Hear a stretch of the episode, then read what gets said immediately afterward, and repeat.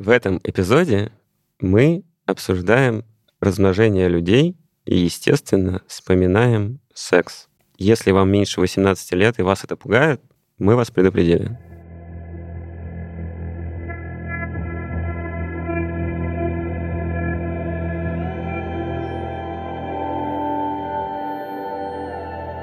Всем привет! Это «Сигнал». Меня зовут Иван Шунин, я научный журналист.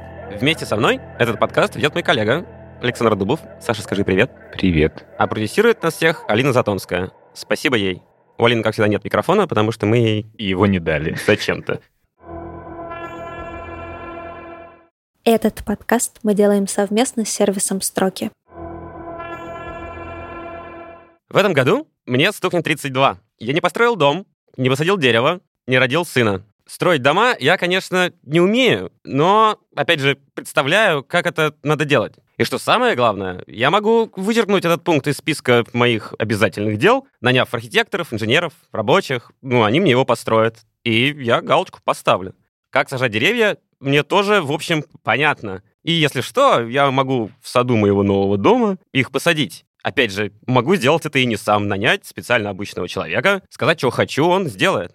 А вот с детьми оно сложнее. Ну, то есть я, конечно, знаю, что мне надо делать, но путь у меня здесь один. Работать придется самому. И особенной возможности повлиять на то, какого ребенка я получу, у меня как бы нет. В базовом сценарии, как все мы с вами, я думаю, знаем, все очень линейно и понятно. Нужен мальчик, нужна девочка, нужен незащищенный секс. Самый быстрый и удачливый сперматозоид доберется до яйцеклетки, если она, конечно, там луна ему благоволит, и яйцеклетка на своем месте. Берет ее на таран, получается зигота, дальше там понеслась. Зигота растет, становится бластоцистой, а потом начинаются там уже всякие детальки, типа ручки, ножки, жаберные щели. В общем, 9 месяцев метаморфоз, страшная боль матери в конце, и вот медсестра берет ребенка в руки и после перерезания пуповины бьет его за то, что он родился в России. Но у меня есть такое подозрение, что технически, как будто бы, возможно решать вопрос с ребенком таким же образом, как с домом или деревом. Например, захочу я ребенка. Вот, например, от Алины.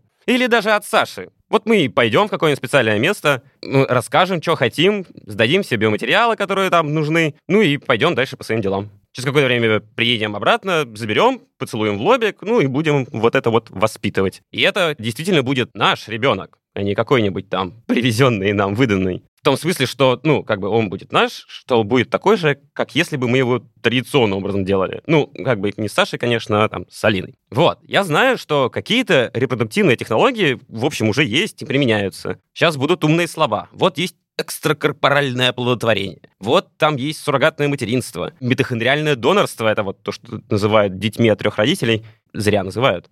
Там вместе с ЭКО можно поиграться с такой вещью, как преимплантационная диагностика. Ну, то есть выбрать, какой именно эмбриончик вы хотите выносить и родить. Вот. Живут при этом на Земле три, как минимум, геномодифицированных ребенка, и им уже четвертый годик пошел. В общем, мы к этому моменту как будто бы уже неплохо разобрались в тонкостях того, как делаются дети, и настолько, что даже умеем вроде бы делать их по иному сценарию. Не такому, который придумал для нас эволюция. С другой стороны, я также знаю, что эмбриологи что-то еще явно не знают. Просто потому, что сейчас в области на очередной виток вышли дебаты о том, до какого дня можно выращивать в лаборатории эмбрионов человека. Вот нынешний запрет требует вроде как прерывать эксперимент на 14 день. Биологам хочется побольше, и они по этому поводу ругаются. У нас есть об этом на N кстати, отличный текст. Ссылку на него мы оставим в описании. Почитайте, не пожалеете. И на этом интересные и немного устрашающие истории про делание детей не заканчивается. Мы не так давно научились делать яйцеклетки из любых неполовых клеток женщин. А значит, у многих тех, кто традиционными методами детей завести не может, у них есть другой путь. Я обо всем этом знаю. Просто потому, что много лет работаю вместе с Полиной Лосевой. Она очень крутой научный журналист, биолог, эмбриолог, книжку написала популярную про старение и выиграла, по-моему, все возможные научно-журналистские и научно-популярные премии в России за эти годы. Помимо этого, она бьет мужчин ногами, мужчин с черными поясами, между прочим, по карате, и где-то раз в две недели выигрывает у меня в сквош. Полина пишет про все эти вот страшные вещи, связанные с детьми, регулярно. А я, соответственно, регулярно про это читаю и изумляюсь. Сегодня она здесь с нами. Мы будем к ней приставать вот с вопросами о том, как делать детей, из чего их собирают, что мы уже умеем делать, чего не умеем, и почему какие-то вещи там сложны или неведомы. Привет, Полина! Привет. Привет. Привет. Привет. Саша, скажи привет. Привет. Сегодня мы обсуждаем мою мечту. Давайте, в общем, с первых вещей. Полина, нужен ли ребенку отец? Или это просто, типа, папа такой, донор спермы и свободен? Ну, смотря что ты здесь подразумеваешь под э, этим словом. Если ты имеешь в виду отец физического отца, да, живого из плоти и крови, это одна история. Если ты под этим подразумеваешь сперматозоид, это другая история. Если ты подразумеваешь конкретное ядро, набор хромосом одна из которых Y, это третья история. Поэтому давайте конкретизировать. Первое выкидываем. Э, ну, Ну просто вот. потому что, да, это ужасно сейчас прозвучало, конечно. Но меня интересует на старте, то есть чтобы ребенок вообще получился. Ну, в принципе, да, для того, чтобы ребенок получился, как мы довольно давно уже знаем, живой и существующий отец из плоти и крови, в общем, не нужен. Достаточно его э, замороженных сперматозоидов. Мы знаем, что они неплохо хранятся и свойств своих в процессе хранения не утрачивают, и дети из них получаются вполне себе нормальные. Правда, это, наверное, тебя к твоей мечте не приближает. Да, потому что... А, смотри, а нет ли где-нибудь ни в какой лаборатории замороженной спермы, которая никому не принадлежит? В каком смысле Ну, никому не смысле, принадлежит? Не, это не не получено от живого след. Да, а взяли и типа наварили. Ну, что значит наварили? Во-первых, мы не умеем создавать искусственные клетки, ни сперматозоиды, ни какие бы то ни было еще, поэтому в основе там явно была какая-то человеческая клетка. А Во-вторых, если это сперматозоид, там есть ДНК. ДНК человека мы тоже не умеем химически синтезировать в пробирке, тут мы на уровне бактерий остановились, поэтому это чья-то ДНК. Мгм. Ну, и даже если бы мы ее искусственно синтезировали, она несла бы в себе чьи-то гены, мы бы ее по какому-то образу и подобию делали. А, а, вот об этом давай, смотри. Вот, предположим, я хочу не сперму сдавать, а что-нибудь другое. Ну, то есть такой, можно мне вот это просто кровь там из вены возьмите, а дальше там детей из этого делайте? Я бы сказала, что рано или поздно это станет возможно. Пока что с этим есть э, некоторые трудности, причем трудности на данный момент скорее даже этические, чем технические, потому что, в принципе, у нас уже есть технологии, которые позволяют делать из клеток взрослого человека стволовые клетки, причем даже эмбриональные стволовые, то есть фактически предшественники всех типов клеток в организме человека. Подожди, это же не сперма совсем. Подожди. А, хорошо.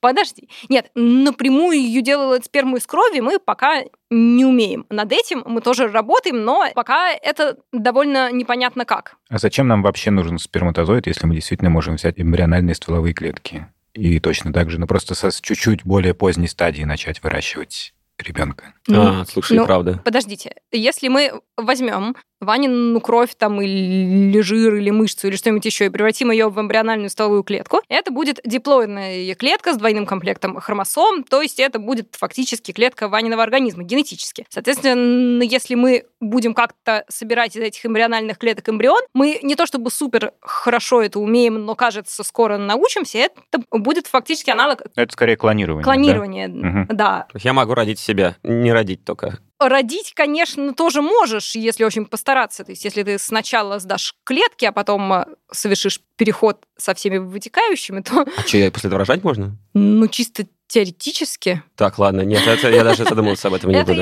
Давай к это в клеткам твою вернемся. мечту, видимо, не входит. Да, я не, рожать я точно не хочу. Я бы вообще в целом отказался от родов и для женщин. Но мы к этому еще дойдем. Так вот, значит, мы можем взять э, какую-то живую, да, полноценную клетку твоего тела, сделать из нее эмбриональные клетки. Дальше из этих эмбриональных клеток можно вырастить тебе там запасную мышцу, если хочется, а можно пробовать выращивать сперматозоиды. Мы это в какой-то степени делать умеем, но поскольку у нас есть э, сейчас этический запрет на то, чтобы вот такие искусственно полученные половые клетки использовать для размножения, то мы пока не можем проверить, насколько хорошая идея выращивать из А, этого то есть детей. можно сделать сперму, но если что, типа просто взлетят эти самые правоохранители в двери такие лежать, руки за голову Нет, ну... и э, изымать давай. А подкинуть сперму можно в лабораторию, чтобы ее закрыть? пода- Подожди, подожди. Ну, во-первых, это далеко не во всех странах решается на уровне правоохранителей. Это тоже нужно понимать. Ты вот вначале говорил про запрет с экспериментами э, на выращивание зародышей до 14 дня. Там на самом деле все довольно хитро.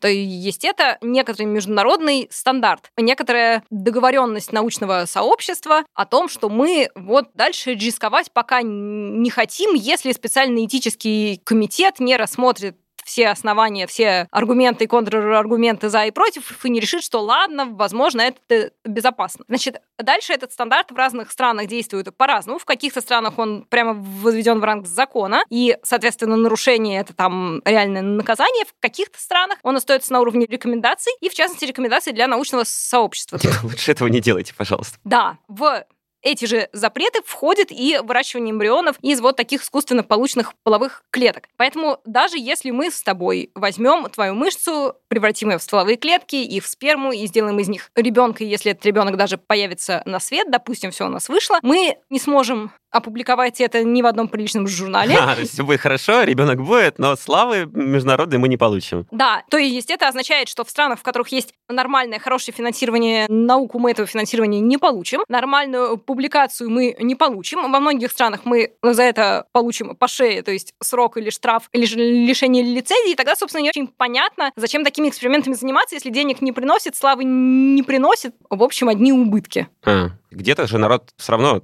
этот вопрос изучает. Мы не знаем. А, даже так? Ты Ну. не видела в, в, э, публикации, которые типа люди говорят, что мы там поехали куда-нибудь в Китай и наварили что? спермы из... э, Не-не-нет, про наварили сперму встретить можно, а вот что мы из этого Детей сделали родили, там понятно. жизнеспособный эмбрион, куда-то его стали подсаживать, таких публикаций, конечно, нет. Хорошо. А ты успех этого спермоварения помнишь? Или это единичные публикации там? Насколько я помню, это все-таки единичные публикации, скорее, то есть это не массовая практика, но, с другой стороны, это и логично, что это не массовая практика, потому что спрос на нее Спрос на сперму невелик. Да, спрос на сперму не очень большой, но кажется, это все-таки проще, чем варить яйцеклетки искусственно. Во, мой, Вот. мой, мой следующий Поэтому вопрос. про яйцеклетки статей больше, и шуму больше, и проблем больше. Хорошо, да-да, сразу два вопроса. Смотри. Сейчас, подожди, я э, Окей. вывод немножко для себя тоже подведу. То есть я правильно понимаю, что в ответ на Ванин вопрос, нужен ли ребенку отец, ответ да, и для этого теоретически достаточно какой-нибудь клетки. А, В которую мы посадим отца.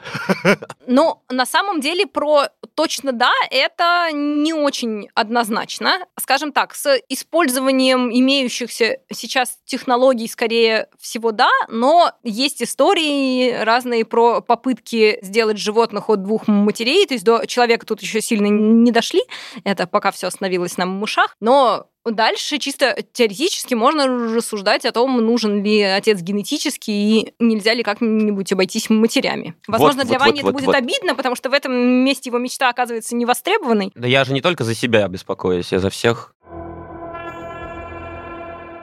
Можно ли сделать сперму из тебя? Пока нет. Но дальше интересный вопрос заключается в том, а нужно ли, собственно, сделать сперму из меня, или можно обойтись двумя яйцеклетками, или двумя ядрами даже. То есть, если вы с Алиной захотите ребенка, то есть не всегда ребенку нужен отец. Подожди. Ну, Вам сперма не понадобится, что ли? Вы и так родите?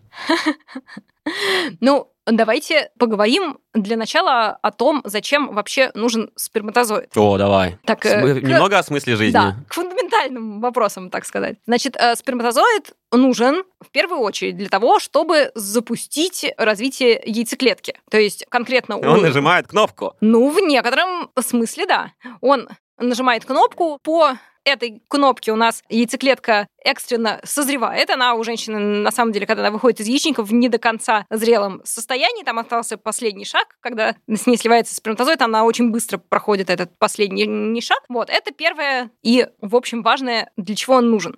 В принципе, Звучит в принципе, как-то так, типа. да. Первое важное, ну и, в общем, больше не нужен. Ты на кнопочку добра- добраться нажать. Как бы, в принципе, без этой кнопочки можно обойтись. Потому что известны случаи, в которых у женщин яйцеклетки активируются самопроизвольно, начинают делиться сами по себе.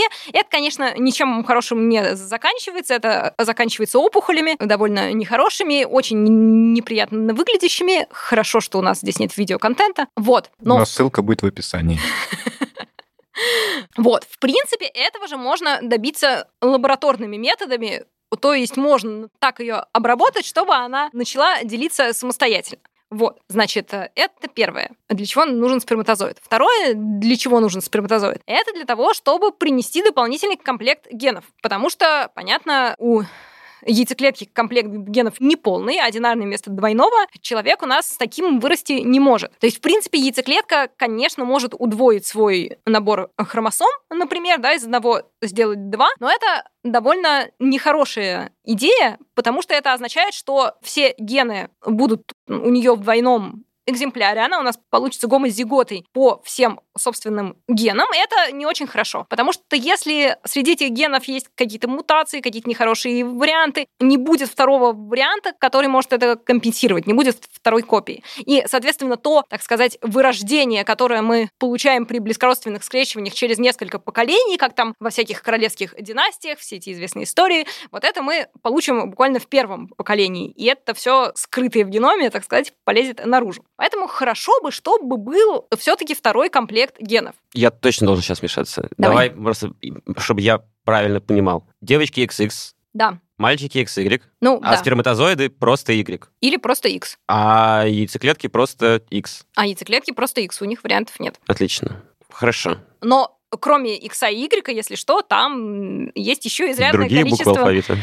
неполовых хромосом. А, Нет, они не буквы, они цифры. ага. От единицы до 22. Нормально. Половина. Посчитал в сумме. Да. 22 плюс 1 умножить на 2, вот это все. Говорим дальше.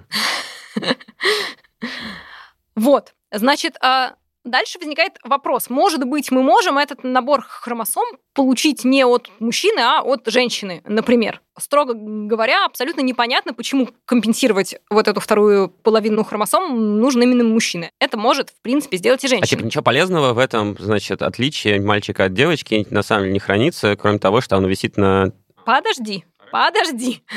Вот. Значит, с этой точки зрения, в принципе, мужчина, опять же, не очень нужен. То есть мы можем взять э, условно яйцеклетку, у которой один набор хромосом вместо двух, и мы можем взять клетку другой женщины, которую мы заставим тоже пройти такое деление, чтобы у нее остался один набор хромосом вместо двух, и подсадить этот набор хромосом в яйцеклетку. И кнопку нажать. Да. То есть, в принципе, это возможно, и с мышами что-то такое примерно провернули, и как-то это работает. И тут мы переходим к третьему пункту, для которого нужен мальчик, и с которым у девочек есть некоторые трудности. Эта штука называется геномный импринтинг. Смысл тут такой, что есть некоторые гены, условно несколько десятков генов известно у человека, у мыши больше сотни, которые в зародыше и целом в организме дальше работают по-разному в зависимости от того, от кого они достались, от отца или от матери. То есть ген может быть условно Тот же самый? тот же самый, но если он получен от отца, он будет сильнее работать в одних обстоятельствах, если он получен от матери, он будет работать по-другому. То есть то же возможно, самое, но другое, слабее, понятно. возможно, на где-то еще. Вот. Это Таким образом, разрешается такой извечный эволюционный конфликт полов. Поскольку у женщины может быть потомство от разных партнеров, самцу выгодно, чтобы потомство именно от него было максимально крепкое, и чтобы именно на вынашивание этого потомства мать затратила максимальное количество ресурсов, да, и не отдавала их последующим потомкам от других самцов. Поэтому ему выгодно, чтобы зародыш рос хорошо, чтобы у него были большие внезародышевые ткани, условно жирная толстая плацента, чтобы она высасывала из матери соки, и желательно побольше. Соответственно, матери выгодно не растрачивать силы на это конкретное потомство, потому что, возможно, их будет много еще. Она не уверена, что это лучший самец в ее жизни, в эволюционной теории, скажем так. Вот. Поэтому ей выгодно сдерживать его аппетиты, чтобы полностью не истощиться на этой беременности, чтобы у нее хватило ресурсов на следующие. Из-за этого возникает некоторый конфликт. Соответственно, гены, унаследованные от отца, стимулируют рост этого потомства, ну, в случае человека внутри матери и заставляют его просить больше ресурсов, а гены, которые унаследованы от матери, этот процесс тормозят, чтобы ресурсов не ушло слишком много. То есть сперма у тебя слабая. В каком смысле? У меня? Да. Так, да. Значит, дальше, если мы берем два комплекта генов от женщин, то у них, соответственно, у такого ребенка нет ни- никаких генов, унаследованных от отца, и, соответственно, он хуже будет просить пищу у матери, а мать охотно будет эту пищу не давать, он вырастет маленьким и слабеньким. Это мы имеем в виду в вырастет. эти 9 месяцев, что он в ней сидит. а не потом. Потом там на самом Я просто, вот, например, деле был не тоже- очень скандальным ребенком, не требовал внимания. Это что, не значит ли это, что во мне маминого, типа... Надеюсь, что нет. Надеюсь, что нет. Потому мама, что это обожаю не... тебя. Обожаю, мама. Это потому что это не единственные проблемы, Ага, которые возникают от э, импринтинга. Там э, известно, что эти гены потом работают в мозге, влияют на последующее поведение. Как-то, в общем, мало не покажется. Соответственно, если мы возвращаемся к вам с э, Сашей и пытаемся сделать у ребенка только из ваших генов, У нас него- будет очень сильный ребенок. да, у вас будет очень сильный ребенок, Он сожрет любую мать изнутри. да, у матери будут проблемы, у вашего ребенка с мозгом тоже же будут некоторые В проблемы. смысле, какие проблемы? Он будет очень умненький, у него будет сильный мозг. Сытый. Нет, он, м, как показывает опыт, развивается хуже в целом, там голова Слишком р- большая. развивается наоборот, слишком маленькая. Там есть на самом деле очень много тонкостей, просто потому что этих генов очень много, они там за очень разные вещи отвечают. Именно поэтому потомство от э, двух отцов получить очень сложно, и с мышами это сделали, насколько я знаю, один единственный раз, с кучей ухищрений, и потомство это было довольно слабенькое, то есть там главное достижение в том, что оно вообще появилось на свет живым. Мгм. Там, не говоря уж Мгм. о том, чтобы потом как-то плодиться и размножаться. А слушай, подожди, стоп. Сперму из тебя сделать можно, она будет слабая, хотя непонятно, где брать Ну, теперь хромосому. А сперму из меня сделать, ну, во-первых, не очень понятно зачем. Это а, мы э, выносим за скобки. Если можно получить от меня просто половинку моих хромосом и подсадить их в оленину яйцеклетку, Отлично. например. Вот. У вас там А, будет XX. А, ну, это не проблема. Естественно. У вас точно будет девочка, в смысле. У вас не будет мальчика гарантированно. Ну, да. Ага, Да. А, А у нас откуда бы у нас? Сашей что будет? А, у нас что угодно может быть. Мы с с Y. Отлично. Вот. А, но, насколько я А, знаю... ну мы сможем выбрать пол прям точно при этом. Я скажу, отпиливайте мне такую-то, а ему такую-то. Ну, да. Вообще топ. Пока что как бы об этом речи нет. Пока что как бы выжило бы хоть Ну, что-нибудь у понятно. вас. Это понятно. А, а А, пол уж потом. Важно. А яйцеклетку из меня можно сделать? Я Я вот, например, хочу работ... быть мамой. Не хочу быть отцом, хочу быть мамой. Ну, вместе с- для нашего с Сашей ребенка, в смысле. Я таких работ не помню. А почему это сложно? X хромосома есть. Ну, это сложно, потому что, смотри, мы сделаем из тебя стволовую клетку, там, условно, опять же, возьмем клетку из твоей мышцы, превратим ее в эмбриональную стволовую, будем хотеть, чтобы она превратилась в яйцеклетку, но поскольку мы это делаем, как сказать, не извне, то есть мы извне запускаем некоторые внутренние программы в клетке, которые превращают ее в яйцеклетку. Для этого нужно, чтобы в клетке работали нужные гены, а там есть Y-хромосома, которая мешается, и своими генами она не будет стимулировать превращение твоей клетки в яйцеклетку. А, ну, взяли клетку, отпилили Y. А, или там две нужны. Ну, ну, в общем, это означает, что придется какие-то генетические манипуляции проводить. Ага, И хорошо. абсолютно точно так же, если хотеть из моих клеток вырастить сперматозоид, то тоже придется проводить какие-то генетические манипуляции, то есть откуда-то мне добыть Y-хромосому. Это означает, что она будет не моя, ну, понятно, и в моих клетках появится какой-то чужой генетический материал. Понятно. Сперму как будто бы проще, но нафиг не надо. Можно и без него вообще обойтись. И в смысле из э, девочки. Яйцеклетку из мальчика намного проблематичнее. Нет, я бы не сказала, что э, сперму из девочки проще, чем э, яйцеклетку из мальчика. Я пока не встречала удачных примеров ни того, ни Окей. этого. Окей. Но тут последнее, что скажу еще э, об этом, нужно понимать, что ни сперма, ни яйцеклетка не растут в вакууме. Им, если мы чуть углубимся в то, как их, собственно, в лаборатории будут выращивать, их нужно поместить в соответствующее микроокружение. То есть это должна быть модель семенника или модель яичника. А с этими моделями, внутри которых они могли бы вырастать в лаборатории, тоже есть некоторые трудности. Мы пока не очень хорошо, собственно говоря, умеем делать искусственные семенки, искусственные яичники. И с яичниками, кажется, тут сильно сложней. Ага. Ну что ж, будем ждать. Будем ждать. Хорошо, с этим мы разобрались. Следующий вопрос. Нас тут в помещении 4 человека. Ну окей, мы вариант, э, значит, как бы пальчик-девочка, понятно, что нам нужно делать. Мальчик-мальчик, девочка-девочка тоже разобрались. На четверых хотим. Зачем? Ну, чтобы мы могли вчетвером воспитывать прекрасное создание. Две мамы, два папы. Я люблю своих друзей. Я бы со всеми ними детей завел, например. Ну, одного в смысле. Зачем много? Ну, что много это сложно. Всех там в детский сад водить, что-то еще. У нас будет один. Мы назовем его, не знаю, не придумал еще. Ну, такое ощущение, выскажу себе аккуратно, что на эту технологию пока нет большого спроса. Понятно. Поэтому и идеи о том, как это осуществить, в общем-то, активно в научной литературе не обсуждаются. Можно, конечно, сейчас гипотетические разные предполагать сценарии, что мы возьмем одну хромосому от этого, а другую от этого, у кого-то лучше первая, у кого-то симпатичнее пятая, но пока что примеров, чтобы кто-то такое делал, я не встречала. Я только что понял таким образом, как звучит ответ на вопрос о сыне полка. Полк это там, я вот погуглил, от 500 до 2500, сына полка сделать нельзя, потому что хромосом-то 46.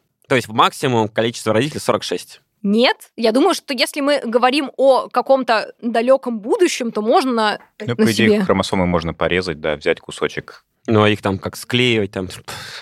Ну, мы, Ну. мы, мы настолько теоретически об этом сейчас рассуждаем, что Хорошо. склеивать уже к тому моменту будет можно. А у меня вот следующий вопрос по поводу нужности мамы. А что сейчас вообще с э, эмбриональным развитием? Вот эти вот 9 месяцев, на которых точно мама сейчас нужна. Мы же сейчас не можем отдельно выращивать эмбрион от мамы. Не можем. И пока не знаем, что с этим делать. Но там с нужностью мамы все довольно неоднородно. То есть мы до недавнего времени вроде как понимали, что мама очень нужна, например, на самой первой стадии. То есть, условно, нужна яйцеклетка, которая будет дробиться. Без яйцеклетки очень сложно. Если мы посмотрим на эксперименты, например, с мышами от э, двух пап, то там, опять же, берут какую-то яйцеклетку, выкидывают из нее весь там женский генетический материал и поочередно подсаживают сначала хромосомы от одного папы, потом хромосомы от другого папы. То есть технически это получается на самом деле мышонок от трех родителей, потому что митохондрии с митохондриальной ДНК в этой яйцеклетке на самом деле мамины. В общем, без яйцеклетки в этом смысле сложно. И если вы, опять же, Ваня и Саша, решите заводить собственного ребенка, то пока мы не умеем выращивать из ваших клеток яйцеклетки, вам придется где-то найти еще донора яйцеклетки. Дайте погонять. Ну ладно, дашь? Но это не погонять, это навсегда. Это потом из нее будет твое. А она же не нужна. В смысле, она же просто держит вместе. В смысле, что значит А, не там- нужна? да, митохондрии, да. митохондрии не пропьешь, да, они останутся. Короче, это совсем не погонять. То есть там надо искать все-таки маму. Вот. Хотя бы типа по митохондриям там такие зелененькие должны быть или красненькие. Ну так, это значит самая первая стадия, а дальше? Да. Значит, дальше, в принципе, до какого-то времени мы можем выращивать ребенка инвитро, ну, по крайней мере, первые несколько дней. Это такая стандартная практика. Каждый раз, когда супружеская пара отправляется на экстракорпоральное оплодотворение, там в любом случае первые несколько дней жизни эмбрион проводит в лаборатории, где на него внимательно смотрят, нормально ли он развивается, иногда берут у него там отдельные клетки на преимплантационную диагностику, смотрят, что там с генами, что там с хромосомами. Вот это мы делать умеем. Дальше происходит имплантация в маму, это где-то в конце первой недели развития, и тут уже начинаются трудности. То есть мы вот кое-как пытаемся научиться это имитировать в лаборатории. Понятно, что это как бы на не особенно жизнеспособных эмбрионах, то есть потом их в маму никто не подсаживает, но пока что это прямо большая проблема, что на человеческих эмбрионах, что на мышинах, имитировать этот процесс, потому что это какое-то очень сложное взаимодействие клеток э, эмбриона со стенкой матки, там одно в другое прорастает, там по-хитрому видоизменяются сосуды, они обмениваются сигнальными веществами. В общем, это мы имитировать пока не умеем. Вот. И, соответственно, если мы хотим выращивать ребенка инвитро, то все-таки к моменту имплантации его придется вернуть в маму. В этом там смысле очень показательная история произошла, кажется, в прошлом году, когда была очень громкая новость, что мышь вырастили в пробирке до стадии образования конечностей, то есть там были видны уже передние и задние лапки, но вот это выращивание в пробирке они начали уже после имплантации, то есть они сначала как бы этот эмбрион имплантировали, а потом уже... Отняли у мамы. Да, потом его отняли фактически вместе с кусочком у мамы, и вот это вот Мама это выращивали уже пережила? инвитро. Я не помню, историю Ага, умалчивает, но вообще у лабораторных животных век недолг. Ну, короче, все равно нечестно как-то. Пока, ну, в смысле, не, Да. совсем неполноценно в Да. пробирке его вырастили. Пока с с этим моментом у нас большие сложности, и нам нужно как-то научиться культивировать эмбрион вот в этот вот самый период, то есть от момента имплантации и до того времени, с которого мы умеем а, вынашивать э, недоношенных, очень рано появившихся на свет. Это где-то сейчас, ну там разные оценки есть, где-то условно с 20 недели А, это долго развития. расти. Не 14 и не 28, а дофига. Ну, да. То есть пробирка там большая, скажем так. Простите. Такая. Нет, ну Раз- понятно, что там, конечно, не пробирка, там а, вот... Ну, это какой-то в- инкубатор специальный. Ну да, Да, да. это инкубатор, который, который как-то хитро вращается в пространстве, в который как-то вливаются и выливаются разные жидкости. В общем, такая сложная история. Прикольно. Хорошо. Ну, то есть пока ничего хорошего. Все неутешительно для тебя. Я буду ждать. Хорошо. Последние два вопроса. Уже очень быстрых. Мы не смогли, конечно, сделать ребенка и справиться без мамы, и без папы не смогли справиться. Там вот дальше, в момент, когда мы, ну вот, упихали какие-то там хромосомы, значит, в яйцеклетку и подсадили куда надо, мы можем на что-то повлиять. Я правильно понимаю? Ты про генную модификацию говоришь? Ну, она может быть не обязательно там генная модификация, как я понимаю, можно что-нибудь еще поделать, но вот я знаю, что уже сейчас я могу просто за бабки, прежде чем подсаживать маме ребенка, подойти и мне в тарелочке покажут, вот раз эмбриончик, два, ну не эмбриончик, это что это? Ну, Зиг- эмбриончик. Эмбриончик? Почему нет? Ну, он в виде там икры, простите, там еще. Сам ты в виде икры. Они даже, Это наверное, как-то оскорбительно их, звучит. наверное, не, не показывают даже. Просто говорят, типа, ну, у вас есть 8 детей. Один такой, другой такой, третий такой. Вот этот лучше всего приживется. Ты говоришь, ну, этого и берем. Так. Вот. Вот тогда же я могу что-то о нем узнать и сказать, типа, «А давайте вот еще глаза будут голубые. То есть ты хочешь задизайнить ребенка, как ты выбираешь дизайн дома, когда ты заказываешь его да, да, архитектору. совершенно верно. Вот что я там могу выбрать? Для начала Для начала это нельзя. Это я понимаю. Да, действительно, пока что это не особенно приветствуется, то есть есть там, опять же, в разных странах разные гласности запреты даже на выбор пола, Мгм. кроме тех случаев, когда это связано с болезнями, там, которые наследуются по, там, только по отцовской или... А, в смысле, даже выбирать? Вот то, что я рассказывал, типа, вот у тебя 8, 8 детей, типа, выбери одного, кого ты будешь рожать? Да, если ты пришел в клинику ЭКО сегодня просто потому, что вы не можете забеременеть без ЭКО, неважно по какой причине, и вам сделали искусственно 8 эмбрионов, если у вас нет э, никакого там особенного генетического груза, какой-нибудь там X, Тяжелая семейная X история. сцепленной какой-нибудь патологии или Y сцепленной, то, в принципе, вы не имеете Нам права... даже не предложат об этом подумать. Да. Ага. Хотя, казалось бы, это довольно просто, потому что у этого эмбриона, если есть хоть какие-то подозрения в том, что он может быть генетически аномальный, будут забирать одну клетку, будут смотреть кариотип, то есть будут смотреть, что у него там правильное количество всех хромосом. И если вы уж смотрите на количество хромосом, то вы в любом случае увидите, какого он пола, просто потому что X и Y разного размера сами по себе. Так что это увидеть очень просто, но Мгм.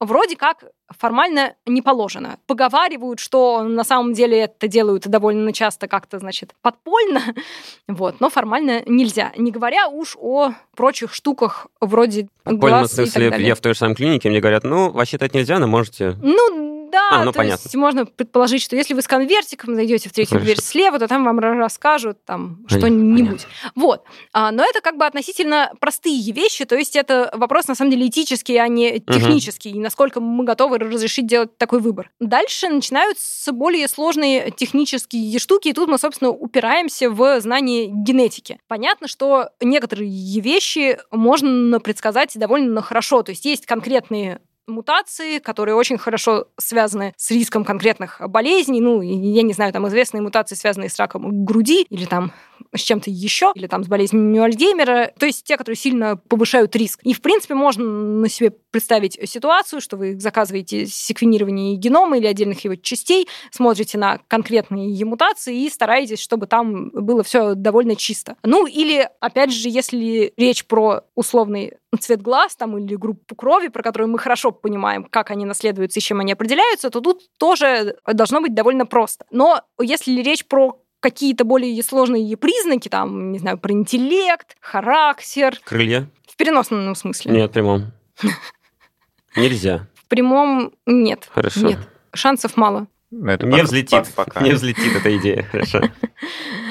Не, ну Вот. подожди, можно подсадить что-нибудь от утки. Я не такие крылья хочу. А ты хочешь чьи крылья? Да не, ну я, конечно, так... э, ну, и мне нравится, как типа всякие демоны там... Это выглядят, ты Франсуа. Озона пересмотрел, видимо. Я даже не знаю, кто это, но возможно. Хорошо, прости, с крыльями я погорячился. Если вы хотите какие-то более сложные генетические признаки, то, опять же, сначала неплохо бы выяснить, как это наследуется и чем это определяется, а потом уже выбирать. То есть есть э, компании, которые вроде как предлагают это делать, по крайней мере, время от времени встречаются в интернете анонсы, что в Америке какой-то очередной стартап собрался предлагать парам Хорошо, Это выбрать про то, вот что это типа, вот. кто-то собирается. А что я Вот. выбрать-то смогу? С интеллектом, кажется, шансов Ген довольно интеллекта сначала найдите мне, понятно. мало. Да, ну то есть, условно говоря, мы можем с какой-то точностью предсказать самые верхние или самые нижние значения. То есть, типа, там- этот будет поумнее, этот будет по- поглупее? Ну, нет, этот э, будет сильно умнее среднего, а у этого будет какая-то суперумственная отсталость. Но поскольку это встречается довольно редко, а большинство они там как-то в районе среднего, то мы тут предсказать, конечно, ничего пока не можем. То есть заказать нельзя, могу... А, ну, хорошо, править тоже нельзя. Ну, в смысле... пот- ну, потому что не понимаем, что. А. Ну, то есть, э, во-первых, это запрещено собственно, после последних экспериментов с этими генно-модифицированными детьми это запрещено более строго, чем вот этот вот подпольный выбор пола. Мгм. Мы накидаем ссылок про тексты, потому что Полина сейчас ссылается на сюжет с Хэйдзинкуем и геномодифицированными детьми, которого я правильно назвал только что. Саша меня за это похвалил. Вы думаете, я просто так хочу от него детей? И еще одна важная вещь, которую нужно в этом месте сказать, что если ты хочешь выбирать ребенка, если ты хочешь его выбирать по какому-то довольно хитрому признаку, более хитрому, чем просто пол или просто цвет глаз, ну, потому что пол это будет условно 50 на 50, и если у тебя есть стандартные условные 5 эмбрионов, которые ты получил в ходе икон, там практически точно будет тот, э, кого выбрать. Вот, если ты хочешь выбирать что-то более сложное, типа интеллект, то ты бы хотел побольше эмбрионов. Ты условно хотел, чтобы у тебя было там 20 на выбор, потому что чем их у тебя больше, тем ты лучше можешь оценить разброс, да, и тем Мгм. как бы больше шансов попасть. И здесь мы упираемся в количество яйцеклеток, которые от женщины можно получить За раз или вообще? за раз. Ага. Потому что если мы говорим, ну, опять-таки, про современные ну, процедуры, не про какой-то воображаемый мир будущего, в котором есть фабрики яйцеклеток, которые Мгм. генерируют их конвейером, то вот прямо сейчас количество яйцеклеток, которые можно получить в одном цикле ЭКО, ограничено, потому что это значит, что мы должны накачать женщину гормонами, чтобы у нее произошла супер овуляция, чтобы у нее созрело больше, чем одна яйцеклетка в цикл, дальше их нужно из нее извлекать. Это, вообще говоря, хирургическая операция, это неприятно, это болезненно, и эти яйцеклетки могут получиться разного качества, поэтому, насколько я себе представляю, это в пределах десятка за цикл, это потолок. Поэтому такого уж прямо большого выбора на самом деле и не получится без ущерба для женщины. В общем, и без родов не обойтись, соответственно, тоже. Ну, кесарево. Понятно. Смотри, если бы я тебя спросил, что первое из всего невозможного, чего я так сильно хочу, мне станет доступно? Как ты думаешь? Ну, я бы сказала, что первыми станут доступны искусственные половые клетки, скорее всего, потому что на это есть спрос, есть пациенты с разными болезнями, там, с бесплодием по разным... Искусственные, в смысле, причинам. не мои. Нет, в смысле, твои выращенные... Твои, из- но просто если у тебя есть проблемы Ага. с собственными Да, да. половыми клетками. Потому у, что... У меня точно есть проблемы с яйцеклетками.